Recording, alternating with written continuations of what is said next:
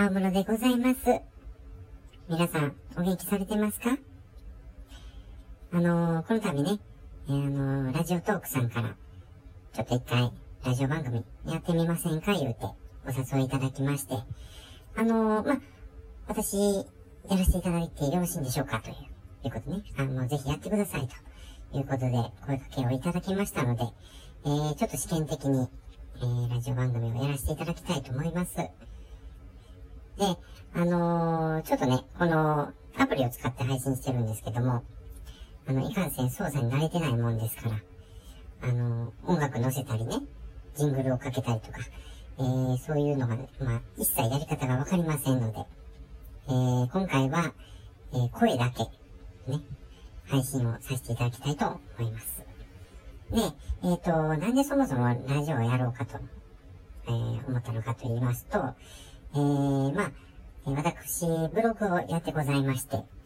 えー、やってございますねんけども、あの、ブログ書くのってすごい時間がかかるんですね。で、あの、ブログに書きたい、えー、まあ、話題というか、あたくさんあるんですけども、なかなかまあ、書く暇がないということで、えっ、ー、と、まあ、ラジオやったらね、えー、これ実際 iPhone で、えー、撮ってますねんけども、えー、まあ、漫画を描く作業をしながら、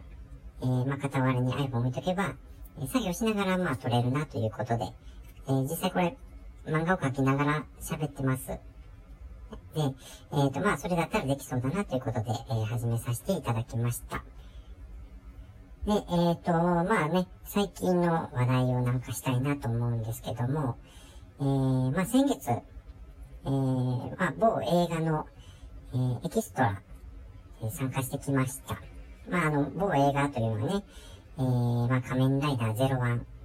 えー、まあ、もうめちゃくちゃ最高な作品なんですけども、えー、まあ、たまたま、その仮面ライダー01の、えー、映画ですね、令和ジェネレーションズ、えー、まあ、エキストラで参加しませんかということで、えー、まあ、応募させていただきまして、えー、参加してまいりました。で、えっ、ー、と、まあ、まだ公開前ということもありますし、えー、まあ、撮影内容自体は、あの、お話はできないんですけども、えー、まあ、一つだけ、えー、まあ、エピソードというか、えー、まあ、印象に残った点としましてはですね、あのまあ、主人公、ヒデン・アルト役の、あの、高橋文哉さんね、えー、高橋文哉さんはもう、あの、びっくりするぐらいイケメンでした。もうびっくりするぐらいね。で、えっ、ー、と、それ以上にね、ちょっとびっくりしたのが、えー、その主人公、ヒデン・アルトの、えー、父親、ヒデン・ソレオ役、ね、えー、出演されている山本浩二さん。ね、えっ、ー、と、まあ、私たち世代では、あの、一つ屋根の下の、えー、柏木文也役でおなじみですね。あの、車椅子に乗った青年です。で、えっ、ー、と、その秘伝それを役として山本浩二さんが出られてたんですけども、あのー、これね、あのー、まあ、全然あの、大げさな表現とかじゃないんですけども、あの山本浩二さんね、顔の大きさがね、あの2、2センチぐらいなんです。あの、本当に。あの、大げさな表現じゃなくて、顔の大きさが2センチぐらい。で、体は、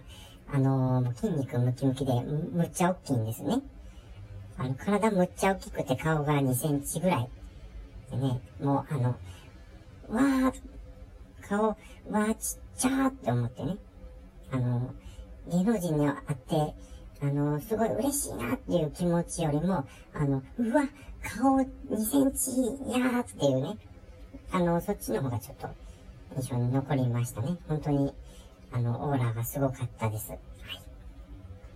で、え、っと、まあ、そのエキストラつながりで、ちょっとあの、えー、まあ、ブログで一回何度か書いたこともあるんで、ご存知の方も多いと思うんですけども、あの、NHK ドラマのね、あの、エキストラで参加していただいた時のお話を今日はちょっとだけしたいと思うんですけども、あのー、まあ、えー、そのドラマに主演されていたのが、えー、伊勢谷友介さん、俳優のね、と、えー、中谷美紀さん、まあ、このお二人が主演ということで、えー、まあ、参加させていただきました。で、えっ、ー、と、もう、えー、何年前かな ?10 年近く前のお話です。で、あのー、私はね、あの、中谷美紀さんはすごいずっとファンだったので、あのー、まあ、楽しみにしてたんですけども、あのー、大変失礼ながら、あの、伊勢谷友介さんのことをですね、えー、当時まだ、あの、あまり存じ上げておりませんでして。あの、なんでかって言いますと、あの、私はですね、あの、まあ、えー、まあ、中高時代、あの、モテた経験がないということもあってかですね、あの、イケメンに対する嫉妬心みたいなものがですね、あの、まあ、かなりすごくて、あの、今はもうそんなことないですけど、当時ね、特に。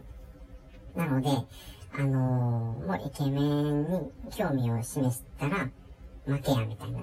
まあそういうのが自分の中でありまして、なので、まあその伊勢祐介さんのことも事前にお調べすることもなく、あの当日を迎えさせていただきました。で、あの、撮影はね、えー、朝5時半ぐらいに集合して、で、えっ、ー、と、まあ、夜の10時ぐらいまでありました。で、あの、まあね、えー、その1日でだいたい10個ぐらいのシーンを撮ったんですけども、えっ、と、まあ、その時もそうでしたし、まあ、今回仮面ライダーの映画ね、参加させていただいた時もそうだったんですけども、えっ、と、まあ、撮影時間よりも、えー、まあ、そのセッティング、カメラとかね、えー、そういうセッティングの時間の方が結構、えー、長くて、あの、実際待ち時間の方が、えー、すごいたくさんありました。で、あのー、まあね、その撮影の合間に、えー、まあ撮影の準備をするということで、えー、その、まあ、舞台の袖みたいなとこで待ってたんですけども、えっ、ー、と、その時、たまたまですね、えー、私と、えー、伊勢谷友介さんの二人だけで、まあ、その舞台袖で待機するという、まあそういう時間が10分ぐらいもございまして、で、あのー、まあ普通だったらね、あのー、わーって、伊勢谷介さん、かっこいいってなると思うんですけども、まああの、当時ね、私は先ほども申し上げました通り、えー、まあ、ちょっとイケメンに対する嫉妬みたいなものがね、あの、異常にあったので、あの、ここで興味を示したらね、あかんなと思いまして、あのー、ずっと前を見てました。あの、そんなに興味ないですよ、みたいな手でね。で、えー、まあ、伊勢谷さんは、あの、そういう待ち時間の間も、まあ、セリフの練習とかをされてね、もう、あの、もちろん一切私の方なんかね、気にされてないんですけども、えー、そういうセリフを練習されてまして。で、えっ、ー、と、まあ、たまたまなんかの表紙に私が、まあ、伊勢谷さんの方をふっと見たときに、あのー、目線がバチッとあったんですよ。で、わっと思ってね、はっ、わっと思ったときに、その伊勢谷さんがね、あ、ちょっと待ってくださいと。ちょっとそのまま動かないでください。と言われて、で、あのー、あれ？もしかして、な、な、殴られると思ったんですね。あのー、ちょっとチラチラ、私がじ、その前からチラチラ見たりしてたんでね。あの、あ、やばい、な、な、殴られるわって思ったんですけども、で、ちょっとこう、ね、固まってたら、あの、なんと、えー、その時は衣装であの、スーツを着てたんですけども、その伊勢さんが私のネクタイをこうキュキュキュッとこう、ちょっと締めてくださって、で、あの、ちょっとネクタイ歪んでましたと。で、まあ、撮影ね、あのー、まあ、それもう夜7時か8時ぐらいだったんですけど、あの、長丁場でお疲れやと思いますけども、えー、まあ、あと少し頑張りましょうねって言って、こう、ニコって笑ってくださったんですよ。でね、あのー、もうその瞬間、なんていうかね、あの、恋に落ちるっていうのは、こういうことやな、みたいな、えー、感情が自分の中に湧き起こったんですけども、あのー、よくね、少女漫画とか、えー、まあ少女漫画に限らずですけど、そういう恋愛のね、漫画とか見ると、そういう時に、こう、特訓っていう表現があると思うんですけども、あのー、実際そういう状況になった時ね、特訓ってしないですね。あの、どっちかというと、あの、ストリートファイター2っていうゲームでね、あの、リュウっていうキャラクターが負けた時の声ってわかりますかね？あの、うーわ、うーわ、うーわ、うーわって言うんですけど、あの、もう完全にそれです。バチって目があって、えー、まあもうちょっと撮影頑張りましょうね。ニコってされた瞬間、うわ、うわ、うわ、うわってなりましたよね。あの、まあ、その後どうなったかというと、もう、完全に、あの、伊勢谷さんのこと大好きになってしまったので、もうあの、その後の撮影はもうずっとそわそわですよね。あの、二人で待機する機会はもうその時からなかったんですけども、もうずっとあの、ドキドキして、えー、撮影を終えました。というね、あのー、非常に甘酸っぱい思い出がございます。というわけで、えっ、ー、と、まあ、今度のね、その仮面ライダーの映画も、えー、12月21日公開でございますので、えー、それを、ま